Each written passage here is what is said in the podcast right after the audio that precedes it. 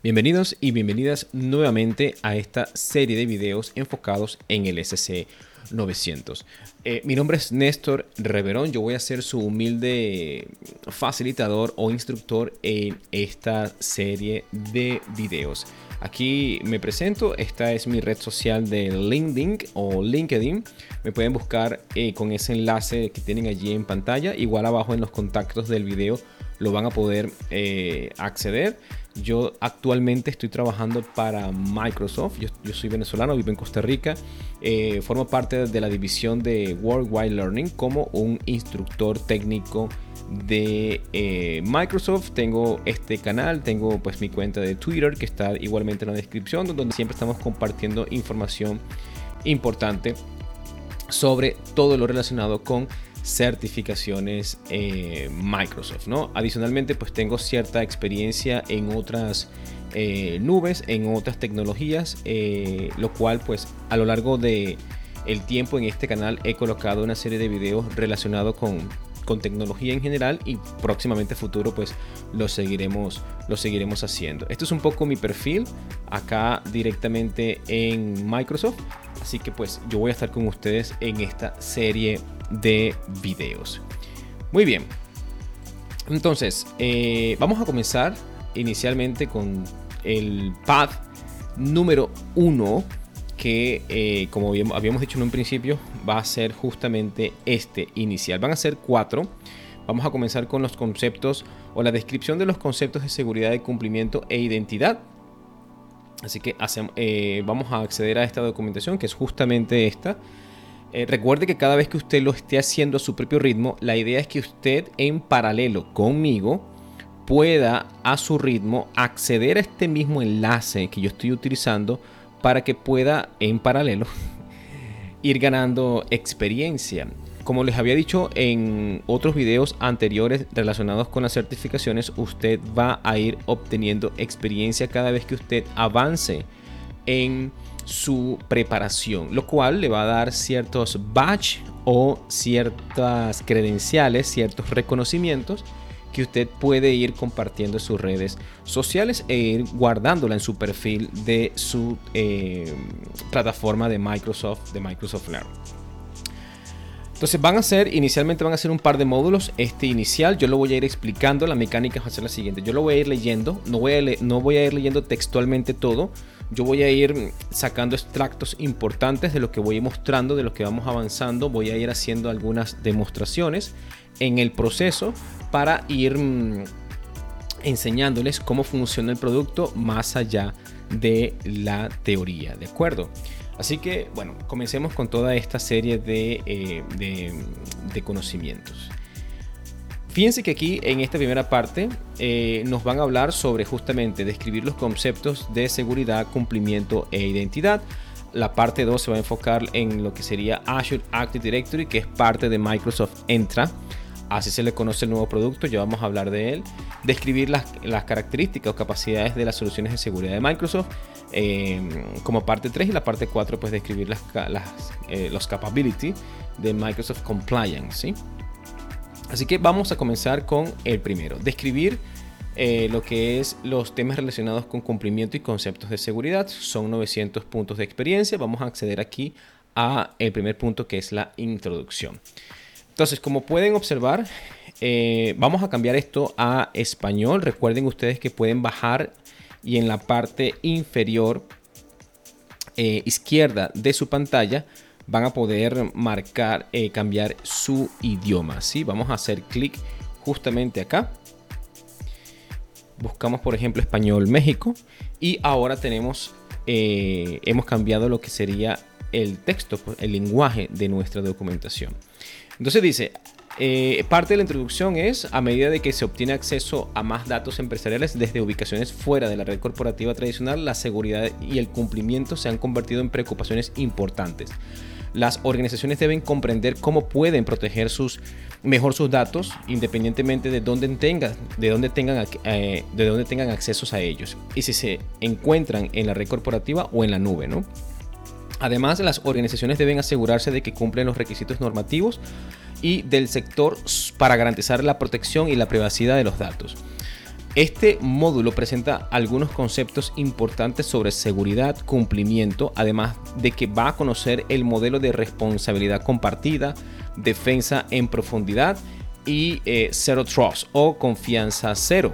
Se les, se le presentará los conceptos de cifrado y hash eh, como formas de proteger los datos. Por último, obtendrá información sobre los conceptos relacionados con el cumplimiento. Así que bueno, vamos a enfocarnos justamente en estos puntos que están aquí a continuación, que ustedes pueden ver aquí en pantalla, se los leo para el, que lo esté escuchando eh, nada más en este momento en el video. Dice, describir las responsabilidades compartidas y los modelos de seguridad para una defensa en profundidad, describir el modelo de confianza cero o zero trust, describir los conceptos de cifrado y hash y describir algunos conceptos básicos de cumplimiento. Así que vamos a avanzar en la descripción del modelo de responsabilidad compartida. Y dice lo siguiente. En organizaciones que solo ejecutan hardware y software local, las organizaciones es un 100% responsable de la implementación de seguridad y el cumplimiento. ¿no? Con los servicios basados en la nube, esa responsabilidad se comparte entre el cliente y el proveedor de nube. Es correcto. Lo que tenemos on premises básicamente es lo que usted va a gestionar de lo cual es 100% responsable y de lo que esté arriba en nube, en este caso Microsoft, pues va a ser compartida, ¿no? Por eso es que aquí dice que el modelo de responsabilidad compartida identifica qué tareas de seguridad administra el proveedor de nube, en este caso Microsoft Azure por supuesto, y qué temas de seguridad administra usted como cliente.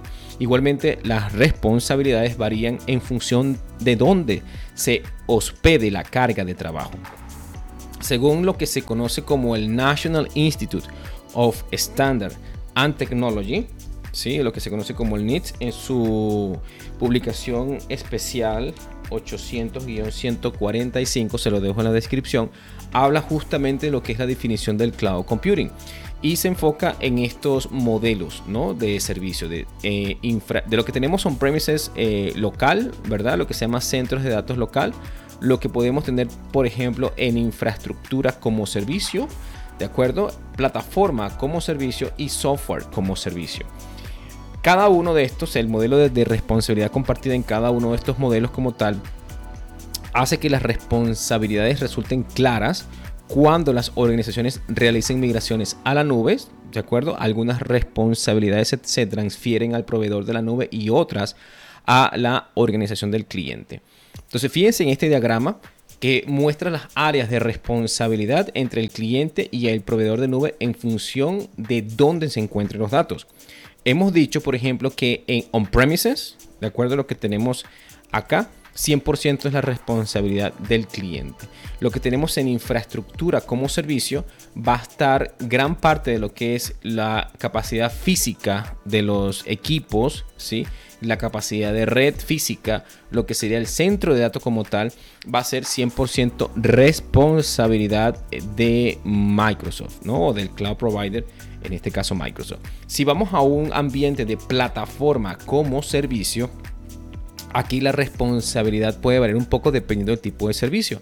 A nivel de lo que sería, por ejemplo, Identity and Directory Infrastructure, va a ser eh, dividida al igual que a nivel de aplicaciones, al igual que a nivel de controles de red, ¿sí? Eh, va a ser totalmente eh, compartido. Ya lo que sería el sistema operativo como tal, pues 100% es responsabilidad de Microsoft, ¿no? Y cuando es software como servicio, pues aquí igualmente lo que es identidad e infraestructura de directorio, cuentas e identidades, dispositivos móviles o PC e información y la data como tal va a estar gestionada pues eh, por el cliente y lo demás va a estar gestionado en gran medida por el fabricante que es Microsoft a excepción de esta parte ¿no? de Identity and Directory Infrastructure.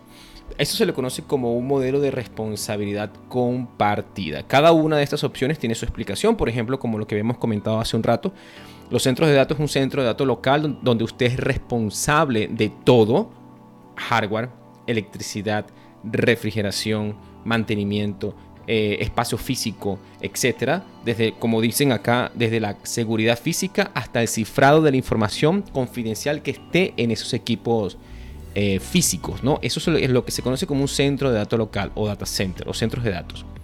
La infraestructura como servicio, si lo quieren leer aquí con todo detalle, eh, es justamente eso. La capacidad de que usted dentro de la nube de Microsoft Azure pueda desplegar, por ejemplo, máquinas virtuales, todo lo que es las virtual network o las redes virtuales, por nombrar algunos servicios que son de infraestructura como servicio o catalogados en infraestructura como servicio, donde usted va a tener muchísima más flexibilidad ¿sí? Y a, y a, la vez va a tener muchísima más responsabilidad, por ejemplo, a nivel de seguridad, llámese el mantenimiento de, los, de, los, de las actualizaciones de los sistemas operativos Linux o Windows, eh, proteger la capa, la capa perimetral, por ejemplo, proteger los puertos, configuración de firewall, etc. A eso se le conoce como infraestructura como servicio, ¿no? Del otro lado, por ejemplo, acá de lo que es plataforma como servicio, justo lo que mencionábamos anteriormente, ¿no? Es un entorno que compila, prueba e eh, y le da la capacidad de implementar aplicaciones de software. El objetivo es ayudarle a crear una aplicación rápidamente sin tener que administrar la infraestructura que exista sea, en vez de usted crear, por ejemplo, máquinas virtuales o estar manteniendo lo que sería la infraestructura de red dentro de Microsoft Azure, en un ambiente de plataforma como servicio ya no sería necesario, porque como vimos en la gráfica anteriormente, esa capa va a estar cubierta por Microsoft, ¿no? Y como bien comentan aquí, el cliente eh, en la nube, eh, perdón, aquí, el objetivo de plataforma como servicio es crear una aplicación rápidamente sin tener que administrar la infraestructura subyacente, como habíamos dicho, perdón. Entonces, el proveedor de la nube administra el hardware y los sistemas operativos y el cliente es responsable de las aplicaciones y los datos. Eso es plataforma como servicio, ¿de acuerdo? En software como servicio, llámese por ejemplo servicios de Office 365 Office 365 es un claro ejemplo de un ambiente de software como servicio, porque usted no tiene que estar administrando, por ejemplo, el SharePoint, el Exchange, el sistema de almacenamiento de archivos, por ejemplo, por, llámese OneDrive for Business. Eso no lo administra usted, usted simplemente accede al portal de office.com y administra y disfruta el servicio. Todo lo demás es administrado directamente por Microsoft. Por eso dice que el proveedor de nube se encarga de hospedar y administrar software como servicio para el cliente, para usted para todo, ¿verdad? Así que normalmente esto se trabaja con licencias a través de una suscripción mensual o anual, ¿sí? Por suscripciones. Eh, tenemos Microsoft 365, Sky o Sky for Business o lo que es ahora Microsoft Teams, eh, Dynamics CRM, todo esto son online. Los que yo había mencionado, SharePoint, Exchange, OneDrive for Business son unos ejemplos claros de software como servicio. Hay muchas otras aplicaciones de terceros que también funcionan bajo este modelo de servicio. Entonces el cliente en la nube solo, se debe, solo debe administrar el mínimo necesario y asimismo el proveedor de nube es el responsable de administrar todo, excepto los datos, los dispositivos, las cuentas y las identidades, que es justamente lo que aquí se muestra en la columna de software eh, como servicio.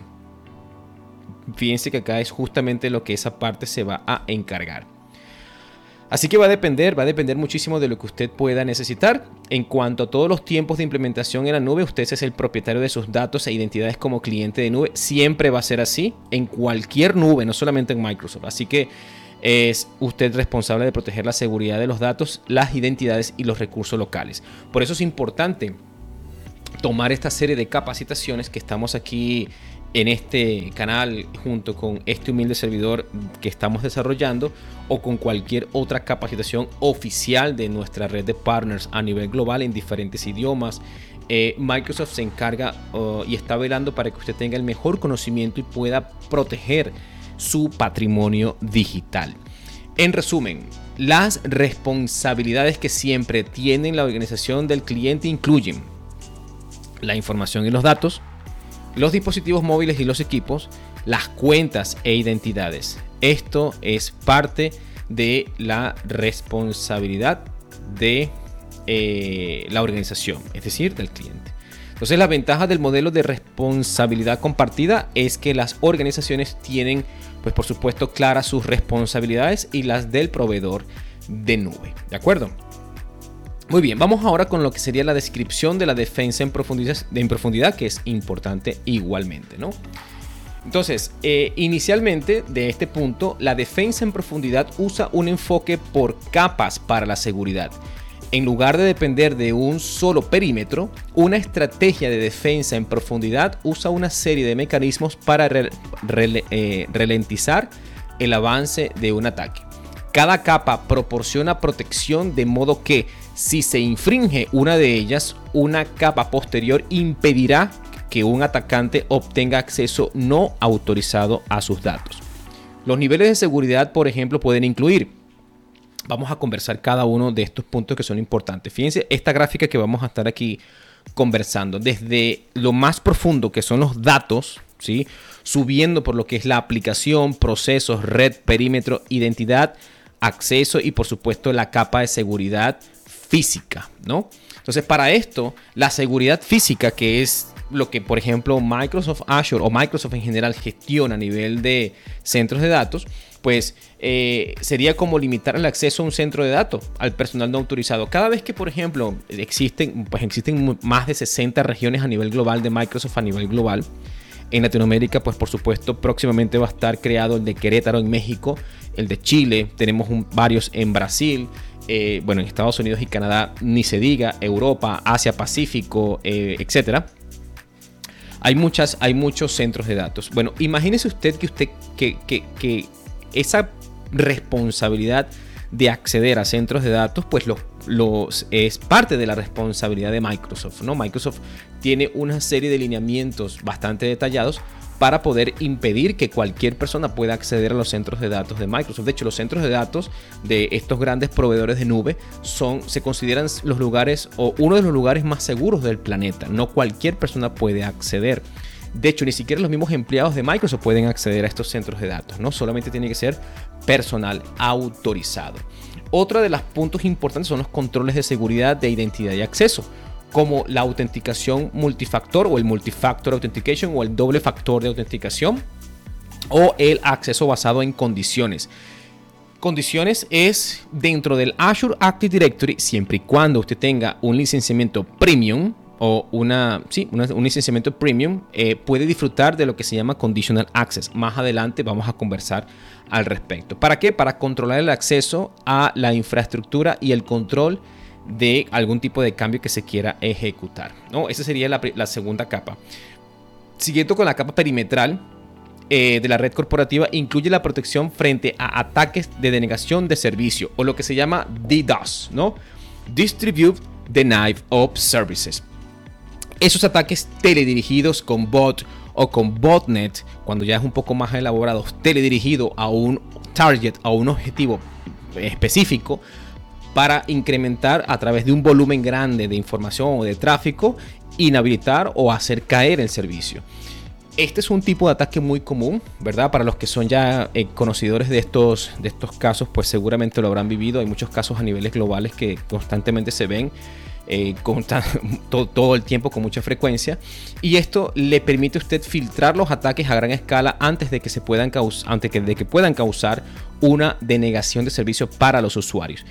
Dentro del portal de Microsoft Azure a nivel de, de red, cuando usted configura las virtual networks, hay una opción predeterminada que se llama DDoS, ¿no? Distribute Denial of Services dentro de su suscripción a nivel de Virtual Network tiene dos capas, una que es básica que protege este tipo de ataque y una que es premium que le ayuda a obtener un, soporte de Azure Rapid Response y una serie de control de gastos y una serie de beneficios importantes con un plan estándar. Eso se llama el plan de DDoS o plan DDoS, DDoS Plan, que viene ya activo a nivel de cualquier tipo de virtual network que usted cree dentro de su suscripción de Microsoft Así que de esta forma, trabajando con lo que es la seguridad perimetral, pues pudiéramos estar cubiertos en ese sentido. Luego tenemos lo que se conoce la seguridad de red, que como es como la segmentación de red y los controles de acceso a la red para limitar la comunicación entre recursos.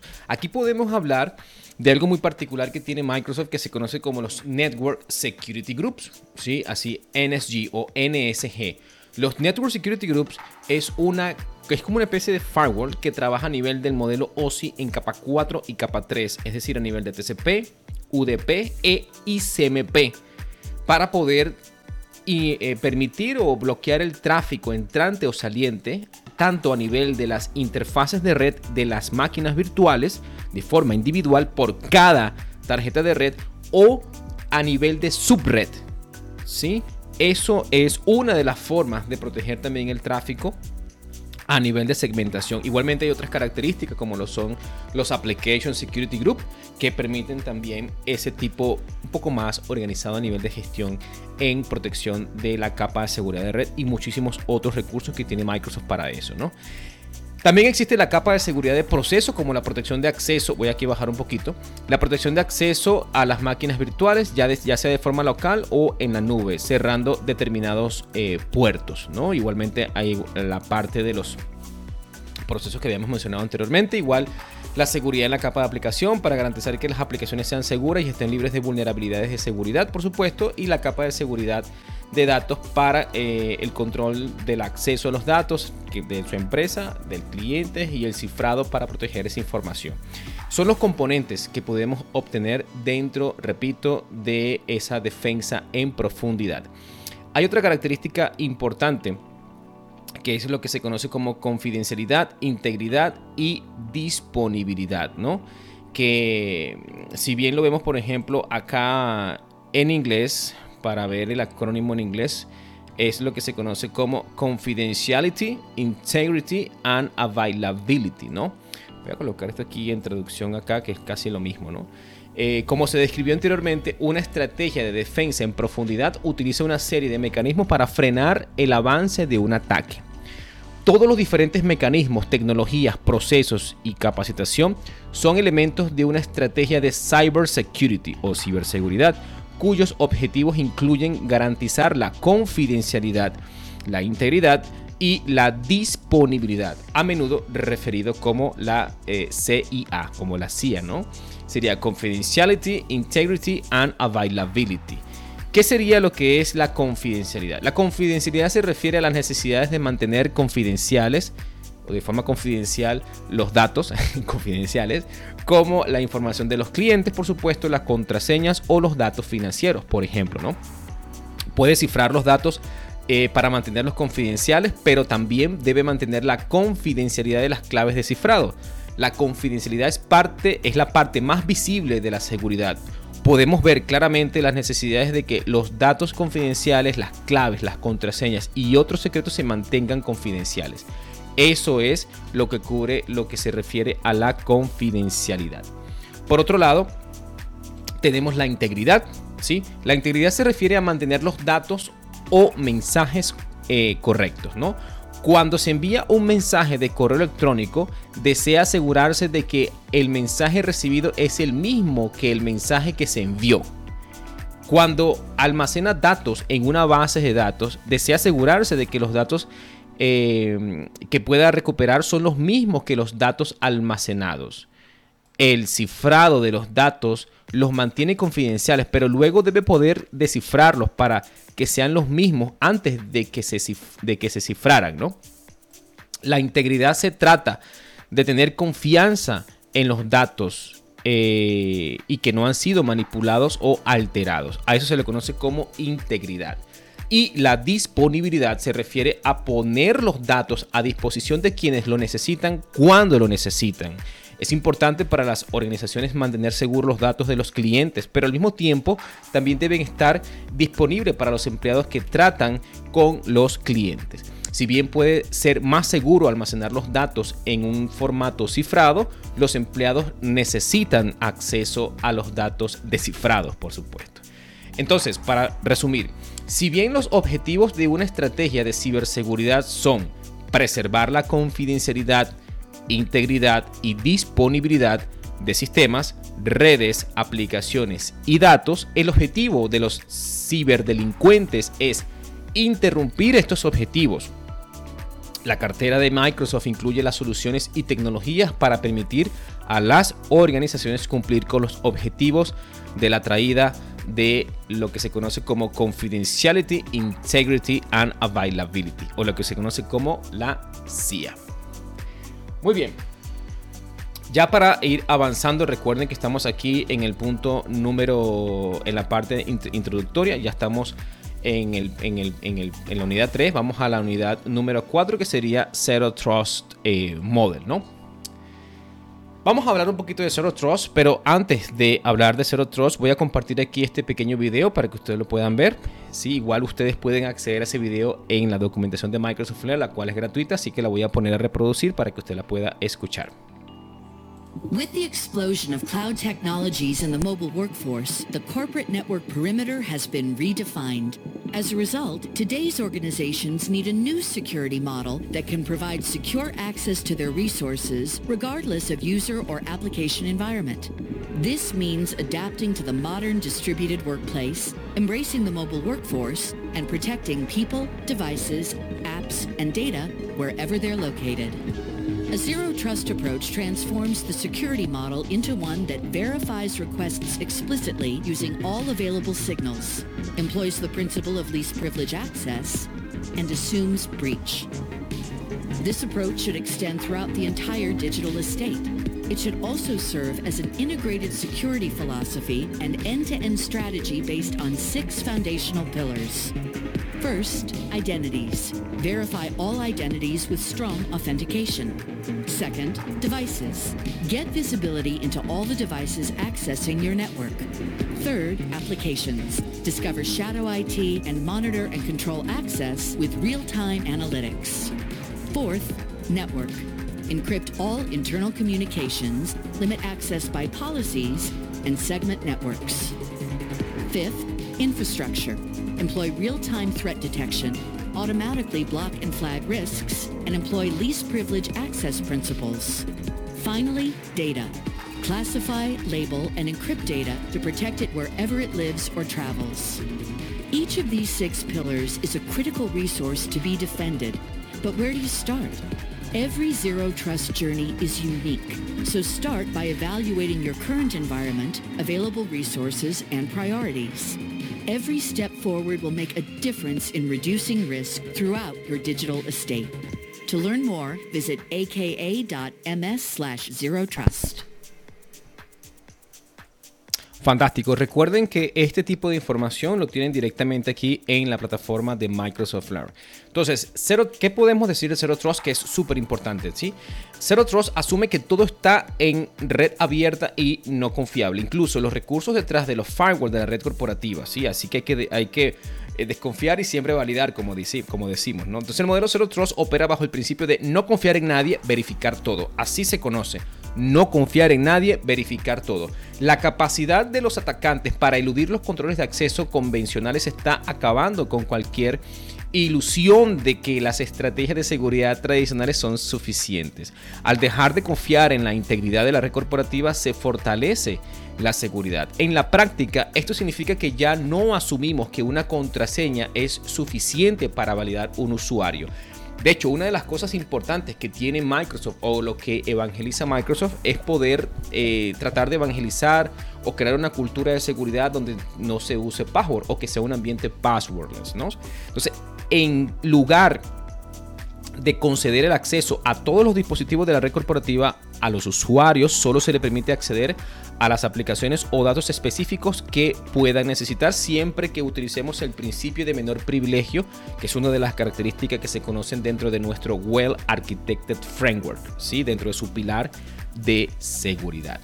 Importante eso que acabamos de ver en el video. Entonces podemos decir que los principios eh, iniciales de Zero Trust eh, tienen tres principios que guían y sustentan cómo se implementa la seguridad. Estos son verificar explícitamente acceso de privilegios mínimos o principio de menor privilegio y asumir incumplimiento. Tres principios fundamentales de Zero Trust. Cuando hablamos de verificar explícitamente, nos referimos a que siempre autentique y autorice en función de los puntos de datos disponibles, incluida la identidad del usuario, la ubicación, el dispositivo, el servicio o la carga de trabajo o lo que se esté ejecutando, la clasificación de los datos y las anomalías.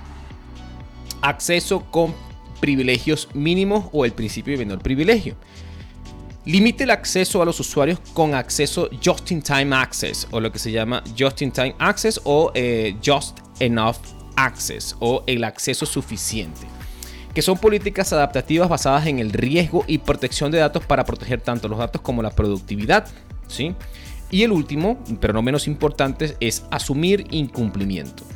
Segmente el acceso por red, usuario, dispositivos y aplicaciones. Utilice el cifrado para proteger los datos y utilice eh, los análisis para obtener visibilidad, detectar amenazas y mejorar la seguridad.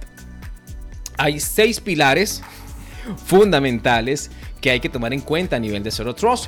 En el modelo Zero Trust todos los elementos trabajan juntos para proporcionar seguridad de extremo a extremo. Estos son seis elementos de los, de los pilares fundamentales del modelo Zero Trust. Podemos decir que tenemos las identidades, los dispositivos, las aplicaciones, los datos, la infraestructura y las redes, ¿no? Cada uno de estos elementos pues tienen que estar debidamente protegidos para poder trabajar con este, estos fundamentos del modelo de Zero Trust. Y no los voy a leer todos para no hacer el video tan extenso, pero aquí tenemos cada una de estas funcionalidades. ¿no? Por la parte de identidad pueden ser usuarios, servicios o dispositivos. Eh, por la parte de los dispositivos, pues crear una gran superficie de ataque a medida de que los datos fluyen desde los dispositivos a las cargas de trabajo locales y a las nubes. La supervisión es fundamental. Igual las aplicaciones, eh, que es cómo se consumen los datos, hay que tenerlo, pues en este caso, debidamente protegidos. Eh, para los que es los permisos y los accesos, los datos deben clasificarse, etiquetarse. De hecho, en la parte de datos, hay un curso súper importante que se conoce como el SC400, que es el curso de compliance, donde esto se explica de forma muy detallada, sobre todo el etiquetado y la clasificación de información para evitar una fuga de información. Es lo que se conoce como Data Loss Prevention Policies, ¿no? Es importante a nivel de datos, al igual que la infraestructura, al igual que la parte de las redes, que todo hay que protegerlo, ¿no? Entonces aquí tenemos eh, la metodología de Zero Trust, ¿sí? Eh, no confiar en nadie, siempre verificar. Eh, trust no one, verify everything. Donde tenemos la verificación, siempre verificar, principio de menor privilegio, siempre asumir brechas y tenemos los principios, lo que es Identity, Device, Application, Data, Infrastructure and Networks, ¿sí? Que es los que acabamos de mencionar hace un momento atrás. Entonces podemos decir, una estrategia de seguridad que emplea los tres principios del modelo, del modelo de Zero Trust en los seis pilares fundamentales ayuda a las empresas a ofrecer y hacer cumplir la seguridad en toda la organización. ¿De acuerdo? Muy bien, vamos ahora a describir el cifrado y el hash. Cuando hablamos de describir el cifrado, ¿sí? Y lo que es el hash, una forma de mitigar las amenazas comunes de ciberseguridad es cifrar los datos confidenciales o valiosos. El cifrado es el proceso de hacer que los datos sean ilegibles e inutilizables para los espectadores no autorizados. Para usar o leer datos cifrados deben descifrarse, lo que permite o lo que requiere el uso de una clave secreta. Entonces hay dos tipos de cifrado a nivel superior, el simétrico y el asimétrico. El cifrado simétrico utiliza la misma clave para cifrar y descifrar los datos. ¿sí? El cifrado asimétrico utiliza un par de claves públicas y claves privadas. cualquiera de las dos claves pueden cifrar los datos, pero no se puede usar una sola clave para descifrar los datos. Se necesitan las dos. Entonces, para descifrar necesita una, una clave ¿sí? emparejada. Entonces, el cifrado asimétrico que se utiliza eh, se utiliza normalmente para cosas como acceso a sitios en Internet utilizando los protocolos HTTPS y las soluciones de firmar eh, de la firma electrónica de datos. El cifrado puede eh, proteger los datos en reposo o en tránsito, ¿sí? Que es lo que se conoce. Bueno, aquí en la foto tenemos las dos opciones, lo que es el, el cifrado simétrico o el, el, symmetric encryption y el asimétrico, ¿no? El, el, cifrado asimétrico. Así que por un lado, pues eh, lo que conversábamos hace un momento, con una sola se necesita y el asimétrico necesita las, las dos. Entonces, el cifrado de datos en reposo, muy importante este punto. Los datos en reposo son los datos que se almacenan en dispositivos físicos, como un servidor, servidor, un hardware, ¿no? Me refiero, puede almacenarse en una base de datos o en un storage account o en una cuenta de almacenamiento, como se le dice en español. Pero independientemente de dónde, de dónde se almacenen, el cifrado de los datos en reposo garantiza que los datos sean ilegibles sin las claves eh, y los secretos necesarios para descifrarlos. O sea, se necesita pues esa información para poder, para que se pueda ser leída esa información cifrada. Si un atacante obtuviera un disco duro con datos cifrados y no tuviera acceso a las claves de cifrado, no podría leer los datos. Es la ventaja de usar información cifrada, ¿no? Entonces, eso en cuanto a la parte del el cifrado en reposo. Cifrado en tránsito. Los datos en tránsito son los datos que se mueven de una ubicación a otra, como los datos eh, que viajan a través de Internet o a través de una red privada. La transferencia segura puede ser manejada por varias capas diferentes. Se podría hacer cifrado, perdón, se podría hacer cifrado de los datos en la capa de la aplicación antes de enviarlo a través de una red. HTTPS es un ejemplo de cifrado en tránsito, ¿sí?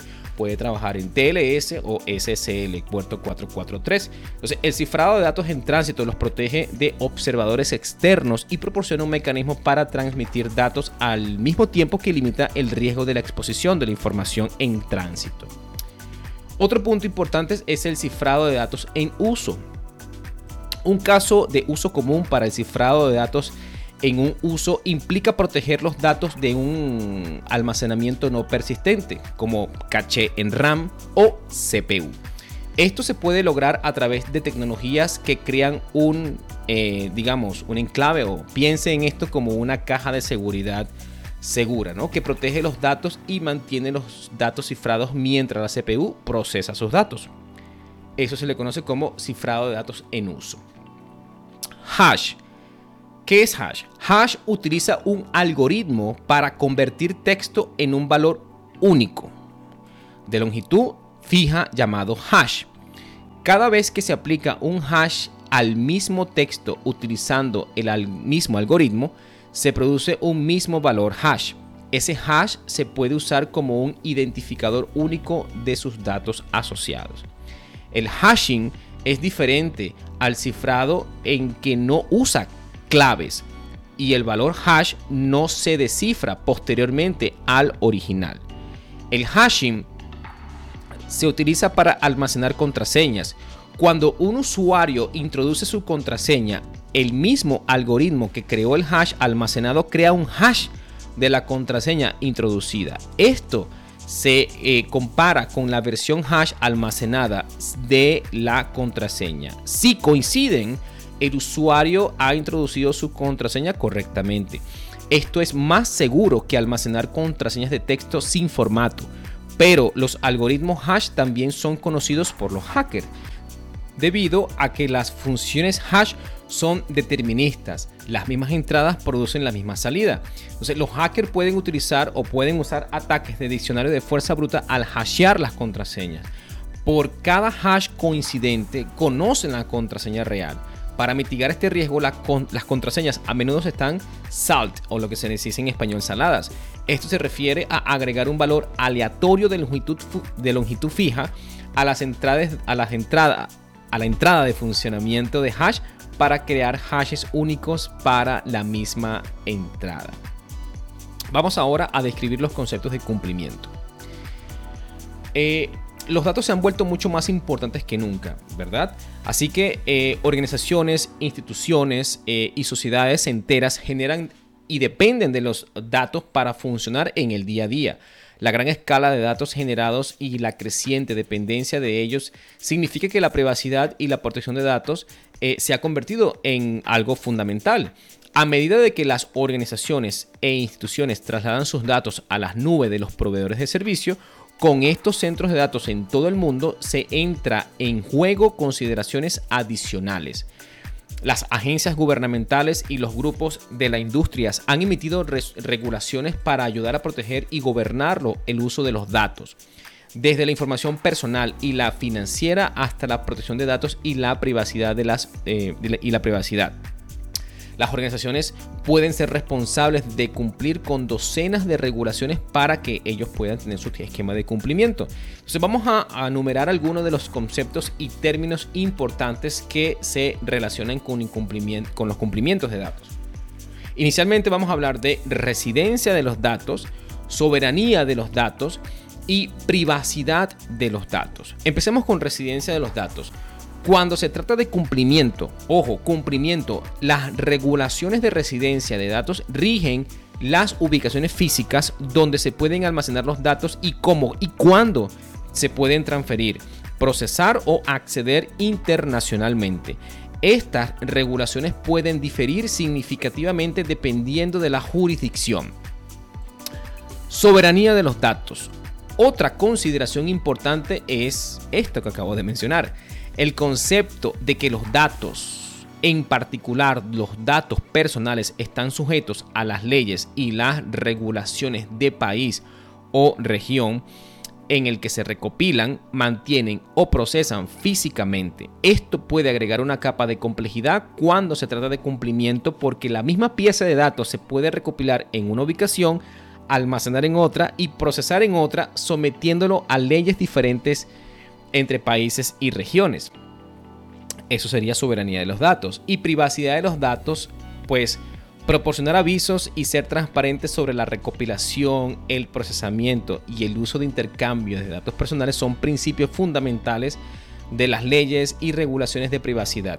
Datos personales significa cualquier información relacionada con persona física identificada o identificable las leyes de privacidad anteriormente hacían referencia a lo que es el PII o el Personal Identifiable Information o la información de identificación personal, pero las leyes han, aplicado, han ampliado, perdón, la definición a cualquier dato que esté directamente vinculado o indirectamente vinculable con una persona. Entonces, las organizaciones están sujetas o deben operar de manera consciente con una multitud de leyes, regulaciones, códigos de conducta, estándares específicos de industria y estándares de cumplimiento que rigen la privacidad de los datos. Entonces, en la mayoría de los casos, las leyes y las regulaciones no definen ni prescriben tecnología específica que las organizaciones deben usar para proteger los datos dejan que una organización identifique la tecnología, operaciones y otras medidas que, de protección de datos apropiadas que cumplan con las normas. Así que para cerrar este módulo, vamos a hacer algunas preguntas de evaluación sencilla para ver qué tal estamos, ¿no? De lo que hemos aprendido en este primer punto que sería describir los conceptos de seguridad y cumplimiento. Vamos a ver la primera pregunta. Dice, son cuatro preguntitas. Ya estamos terminando. Una organización ha implementado aplicaciones de Microsoft 365 para todos los empleados. Ya por aquí estamos, nos están hablando de software como servicio, ¿verdad? Teniendo en cuenta el modelo de responsabilidad compartida, ¿quién es responsable de las cuentas e identidades relacionadas con los empleados? Si hablamos en un momento atrás a nivel de infraestructura como servicio y software como servicio y plataforma como servicio, ¿no? IaaS, PaaS y SaaS. Lo dije al revés. Pero recuerden que a nivel de software como servicio, porque me están hablando de Microsoft 365, ¿quién es responsable de lo que es las cuentas y las identidades? La organización, Microsoft, eh, hay una responsabilidad compartida. Recuerden que es 100% la empresa quien es responsable de las cuentas de identidades relacionadas con los empleados. ¿ok? 100% es parte de la empresa, sea en IAS, PAS o SAS. ¿De acuerdo? Muy bien. Dos, ¿cuál de las siguientes medidas podrían implementar una organización como parte de la metodología de seguridad de, profundidad de, de profundidad de defensa? O Defense in Depth. Ubicar todos sus servidores en una única ubicación física autenticación multifactor para todos los, em, para todos los usuarios, asegurarse de que no haya segmentación, de que no haya segmentación de red corporativa. Por supuesto aquí la opción es la opción B, ¿de acuerdo? Para crear ese segundo factor de autenticación. Ok, vamos con la pregunta número 3. Las organizaciones de recursos humanos quieren asegurarse de que los datos almacenados de los empleados estén cifrados o encriptados. ¿Qué mecanismos de seguridad utilizarían? Recuerden que aquí están hablando de datos almacenados, no en tránsito, no usándose, como lo vimos anteriormente. ¿Cuál cree usted aquí que sería la opción correcta para cifrar los datos en reposo, pues en reposo, ¿verdad?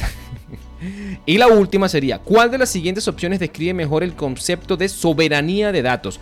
Lo hablamos en el paso anterior, ¿sí? La soberanía de los datos. Por supuesto, la última que está aquí, que es la, C, pues esto aplica a lo que es el Zero Trust. No confíe en nadie y verifique todo. Está bien, pero no aplica para lo que es soberanía de datos. Soberanía de datos hace referencia a los datos, en particular los datos personales, sujetos a leyes y regulaciones del país o región en el que se recopilan, mantienen o procesan físicamente. ¿De acuerdo? Vamos a validar las respuestas. Efectivamente, todas las respuestas están correctas. Ah, aquí está la explicación de cada una de ellas, lo que yo explicaba anteriormente. ¿De acuerdo? Es importante que le puedan echar un vistazo. Aquí lo voy, bajando, lo voy bajando lentamente para que usted lo pueda colocar en pausa el video y lo pueda leer con todo el tiempo que usted pueda necesitar. ¿De acuerdo? Entonces, en resumen, hemos hablado, ¿de acuerdo? Eh, en este módulo se presentaron algunos conceptos importantes de seguridad y cumplimiento aprendió sobre el modelo de responsabilidad compartida y cómo varían las responsabilidades de las cargas de trabajo en función de dónde se hospeda la carga de trabajo. Aprendí, aprendimos cómo una estrategia de defensa en profundidad utiliza una serie de mecanismos para frenar un, el, o el avance de un ataque. Aprendimos sobre los principios de eh, el Zero Trust, cómo los seis pilares, cómo los seis, los seis pilares fundamentales trabajan conjunto para hacer cumplir las políticas de seguridad de la organización. Y por último, se nos presentaron los conceptos de cifrado y hash o hashing como formas de proteger sus datos y algunos conceptos básicos relacionados con el cumplimiento de datos. Ahora que hemos completado este primer módulo, deberíamos poder describir las responsabilidades compartidas y los modelos de, profundidad de defensa, describir el modelo de confianza cero o cero trust, describir los conceptos de cifrado y hashing y describir algunos conceptos básicos de cumplimiento. Recuerden, todo esto lo hemos leído conjunto. Yo, lo estoy, yo estoy haciendo este video junto con ustedes para que usted eh, tal vez vea el video o lo escuche mientras, mientras está trabajando o mientras está manejando o mientras está haciendo alguna otra actividad. ¿sí? Yo posteriormente en los otros videos voy a hacer, por supuesto, prácticas y algunas otras demostraciones, pero la idea es que usted vea y lea eh, y entienda lo que está eh, colocado aquí en la plataforma de Microsoft Learn. Está justamente para eso, para poder leerlo, internalizarlo, poder agregar algún otro comentario que yo pudiera agregar. No quiero hacer el video tan largo, lo voy a ir por, lo voy segmentando por parte, pero la idea es justamente esto, ¿no? Que usted lo pueda eh, ir escuchando, ¿de acuerdo? Así que bueno, aquí están algunos otros enlaces que usted, para que usted pueda profundizar más en estos aspectos importantes. Así que mm, eh, con esto terminamos esta serie de 8 unidades de primer de, la primera parte, ¿no? Que sería justamente eh, describir los conceptos de seguridad y cumplimiento, que fue justamente lo que acabamos de hacer en este instante, ¿sí? Todo esto lo, lo acabamos de ver hace un, hace un momento acá, ¿no? Ahora vamos en el siguiente video, ya que cubrimos toda esta primera parte de lo que es hash, confianza cero, defensa en profundidad, responsabilidad compartida. En el siguiente video vamos a hablar de, describir o descripción de los conceptos de identidad 100% con Azure Active eh, Directory y otros temas de otras herramientas de autenticación. ¿ok? Así que, bueno, vamos al siguiente video en este momento. Muchas gracias.